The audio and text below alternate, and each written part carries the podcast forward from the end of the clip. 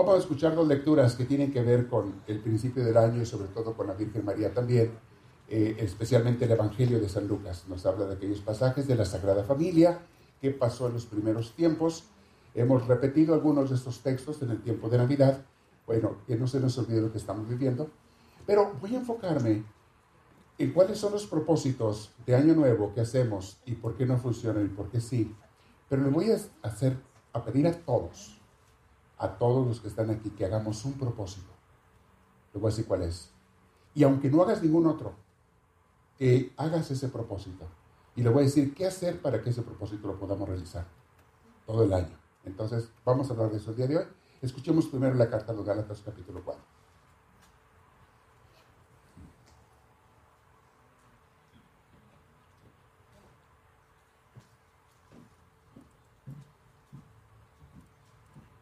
La lectura está tomada de la carta del apóstol San Pablo a los Gálatas, capítulo 4, versículos del 4 al 7.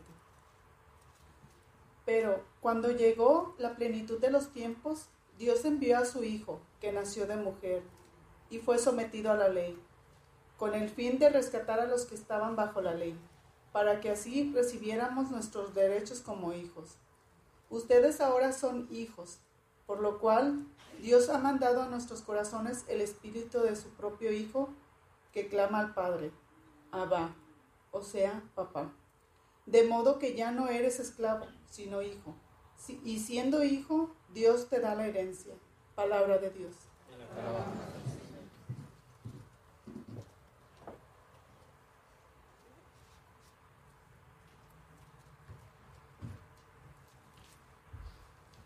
Para recitar el salmo responsorial todos decimos, Ten piedad de nosotros, Señor, y bendícenos.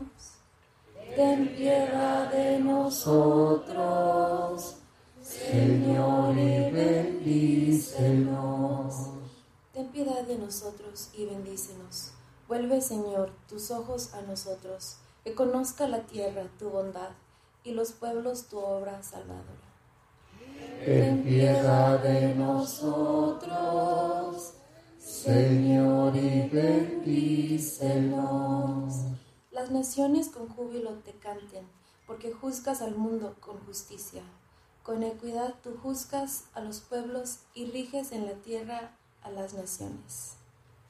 Ten piedad de nosotros, Señor, y bendícenos.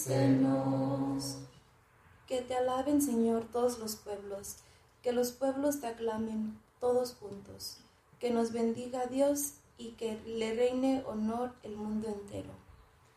Ten piedad de nosotros, Señor, y bendícenos. Para escuchar en Santo Evangelio de pie, por favor. Aleluya, aleluya,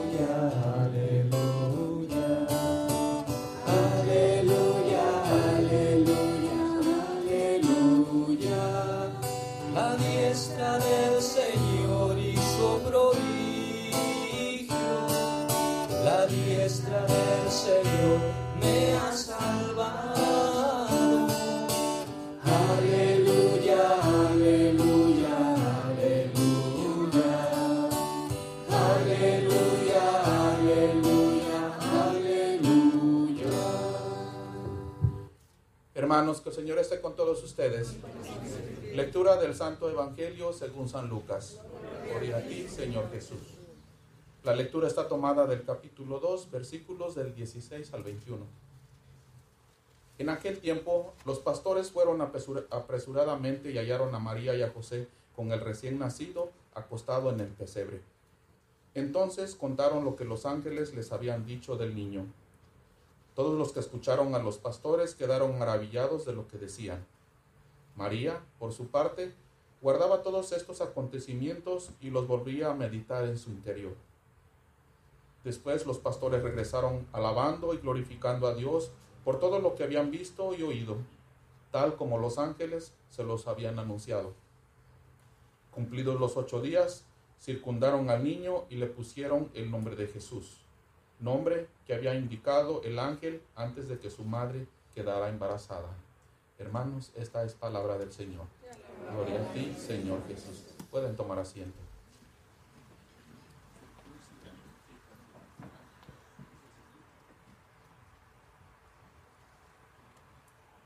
Hoy voy a hacer trampa porque voy a sacar mis notas que tengo aquí. Les escribí las cosas que hacen que las personas no cumplan con su propósito. Pero antes quiero mencionar algo. Después de esta mañana en nuestras redes sociales, donde les anunciamos, mandé felicitaciones, mandamos felicitaciones de parte de Misioneros del Amor de Dios a toda la gente. ¿Alguien vio lo que pusimos en Facebook, en WhatsApp, etcétera? Lo vieron, ¿ok? Pero al último les puse una gráfica hermosa que alguien me mandó y dije, ah, me la pensé mucho para ponerles esa grafiquita. Me la pensé mucho porque mucha gente no la va a entender. Hay gente que no la va a comprender. No viven en este nivel espiritual de entrega y abandono a Cristo. Todos los que somos o son cristianos principiantes no entienden este concepto. ¿Saben a qué gráfica me estoy refiriendo? La que la última que puse el día de hoy. ¿Quién la vio por ahí? Facebook eh, dice así. Fíjense las. Leo tal como dice esa grafiquita. Van a ver. Dice así. Que el 2024 sea lo que Dios quiera, como Dios quiera y cuando Dios lo quiera. Así empieza. ¿Cómo la ven? Ya sonó feo eso, ¿verdad? Porque yo quería puras bendiciones y pura felicidad y puro gozo y mucho dinero y mucho amor y mucho... Saqué el beliz afuera de la casa, saqué, no sé qué más sacan, ¿no? Hay cosas que no deben de sacar me comí las doce uvas y que haya mucho paseo y mucha bendición y mucho amor y mucho dinero. Eh, eh, eh, ¿Eso es lo que Dios quiere? No, pero es lo que yo quiero. Ah, sí, pero es lo que quieres cada año, pero ¿de veras tú quieres mejor que lo que Dios quiere? Es lo que todo el mundo nos está deseando. Y es buena intención. Es bonito desearnos felicidad unos a otros. Es bonito desearnos bendiciones desearnos pura alegría, puro gozo, puros placeres. Pero dime una cosa, en todos los años que tienes de vida te han deseado eso muchas veces. ¿Se ha cumplido siempre? ¿Pura felicidad todo el año? ¿Puro dinero y placeres y viajes y amor todo el año? ¿A alguien se le ha cumplido eso siempre? ¿Por qué no es ese el plan de Dios? Qué bueno que no lo decíamos, no es malo. Si alguien te lo deseó, dile gracias. Tú se lo mandaste a 100 personas, qué bueno. No es algo malo pero quieren un nivel más elevado de vida espiritual. Quieren algo más arriba en el seguimiento de Cristo, en el amor, en la unión, en la comunión con Él, que ese es el propósito que lo voy a pedir que todos hagamos. Que crezcamos en la amistad y en el enamoramiento de Dios. Una amistad más íntima. Si no tienes ningún otro propósito, nomás este ten. Es más, si quieres tirar los demás a la basura, tíralos. Incluyendo el que tengo yo de bajar 20 libras. Incluyendo tíralo a la basura. Digo, como queramos en la lucha, claro que sí. Pero ahorita le voy a decir cómo funciona eso y cómo no funciona. Ahorita le digo. Pero el propósito, me voy a repetir lo que le estoy diciendo. Este deseo para ti y para mí es algo más elevado que lo que todo el mundo desea. Anoche a las 12 de la noche, una tronadera de cohetes por todos lados. ¿No se oyeron? Toda la gente festejando. Lo curioso es que el 25 no escuché igual. El 24 en la noche hubo algunos cuetillos, pero casi no. En cambio, el, día primero hora era una, querían cambiar el mundo. Y un tanto que estaban aventando cohetes, ¿están aquí adorando a Dios? Ah, yo creo que no. Entonces, ¿para qué aventaron cohetes? Eso iba a hacer que el año fuera mejor. ¿Los cohetes? ¿Para qué? ¿Para pura diversión? ¿Eso es la vida para ti? No estoy criticando lo que sea sano y sea legal y sea lícito, no, mis hermanos. Pero ¿por qué nos olvidamos de lo más esencial? De lo más importante para nuestra vida, lo que cuenta para esta vida y para la otra, para la vida eterna. Voy a repetir algo más elevado. Que el 2024 sea lo que Dios quiera, como Dios quiera y cuando Dios lo quiera. Puede ser 24, 25, 26 o nunca. Lo que Dios quiera, cuando Él quiera y como Él lo quiera porque sus tiempos, los tiempos de Dios, porque sus tiempos son perfectos y su plan es maravilloso. Si estás en el plan de Dios, te va a pasar lo mejor que jamás te pudiera pasar si estás siguiendo a Cristo todos los días, si vienes a la iglesia todas las semanas por lo menos. por lo menos una vez a la semana. Adorar a Dios como Él se lo merece. Si tomas una clase de crecimiento cada semana porque quieres conocer más a Cristo, como dijo San Pablo, todas las cosas del mundo en Filipenses, todo, todo es basura. Seguido le repito esta frase, porque yo me la repito a mí mismo cada rato. Todas las cosas del mundo son estiércol. Todo. Dinero, trabajo, placeres, paseos, amores, eh, lo que quieras, todo es estiércol comparado con conocer a Cristo. Vivir con Cristo. Si eres de esos seguidores de Cristo, mi hermana, mi hermano, ten por seguro que te va a pasar lo mejor de lo mejor este año y el que sigue y, los que estés en esta tierra. Porque Dios no le, no le falla a sus seguidores.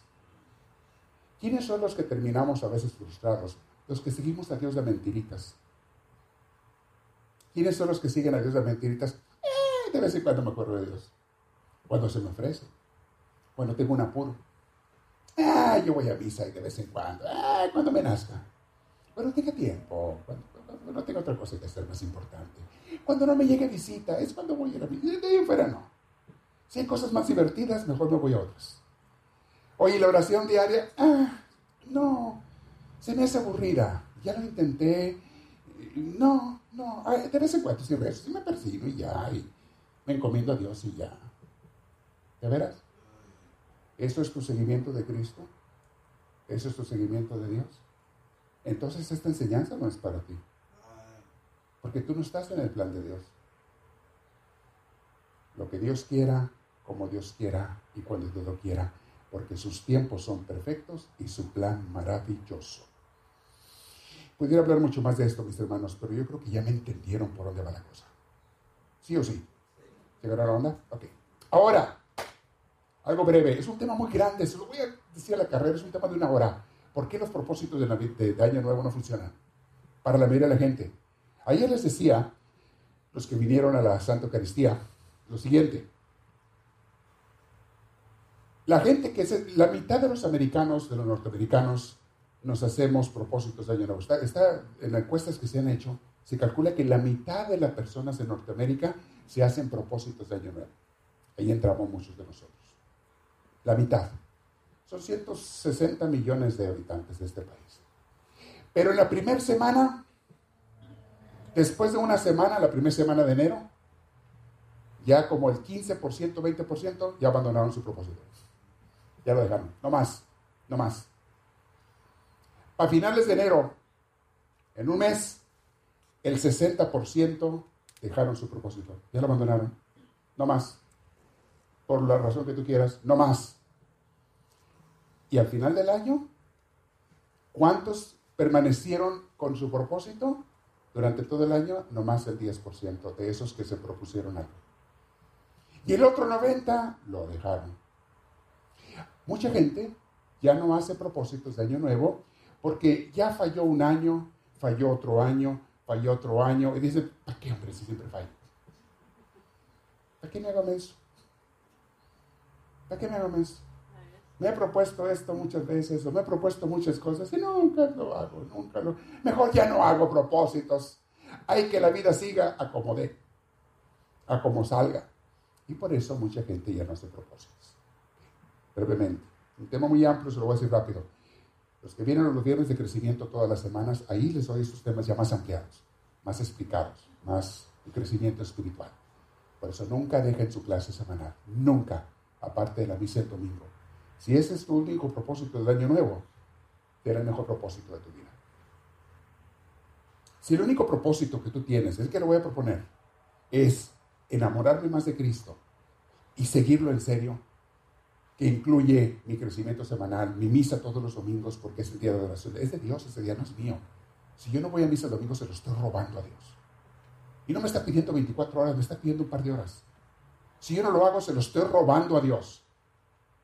Y tercero, tu oración diaria, que les he dicho. Tres cosas básicas, fundamentales, indispensables, para que tengas un caminar con Cristo. Si tú no tienes estas tres, me podrás decir que eres muy cristiano y lo que me quieres decir es pura palabrería, puro bla, bla, bla mentira.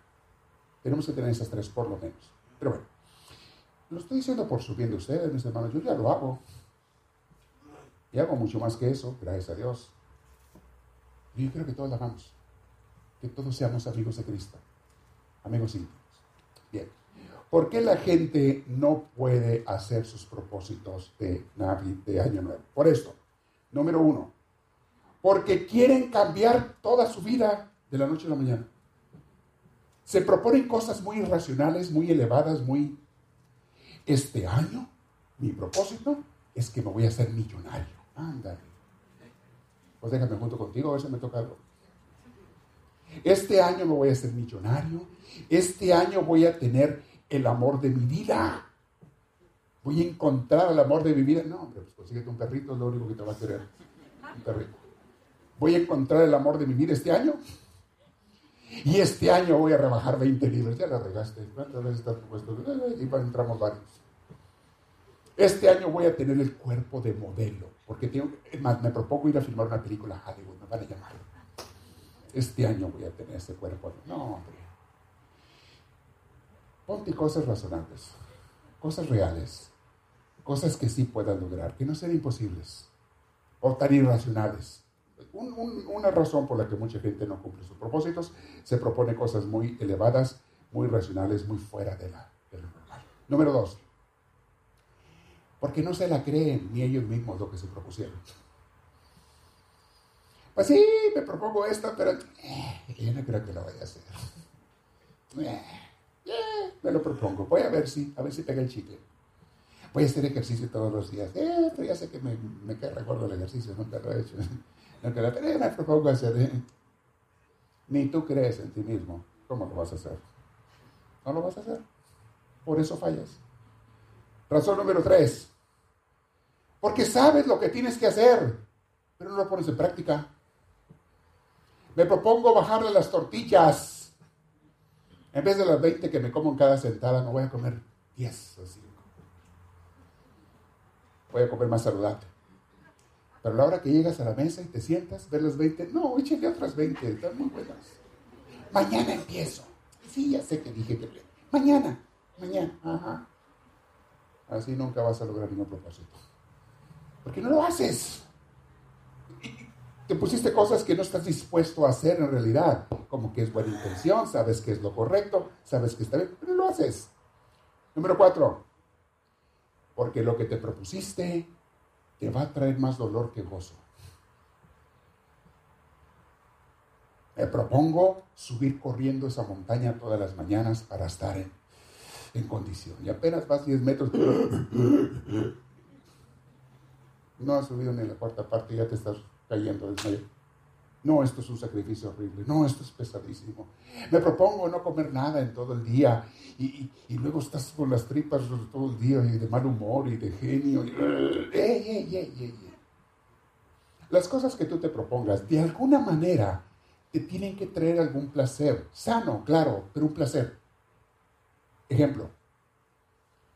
Tienes que empezar con dulces, no dulces de de veras, ¿eh? es un simbólico ponte dulces para que hagas las cosas como a los niños. Dijo, si tú te comes esta comida, te voy a dar el dulce que a ti te gusta al final. La nieve, la paleta, el chocolate. Pero primero te tienes que comer esta comida. Entonces el niño le cae regorda la comida que le está dando la mamá. Pero se la va a comer porque está pensando en qué? En el dulce. Y se lo dan. Al final, ya que comió bien, comió sano, se va a comer su dulcito. Ok, está bien. Pero comió lo que tenía que comer. Ponte dulces tú a ti mismo. Si vas a proponerte hacer algo, que encuentre algún placer.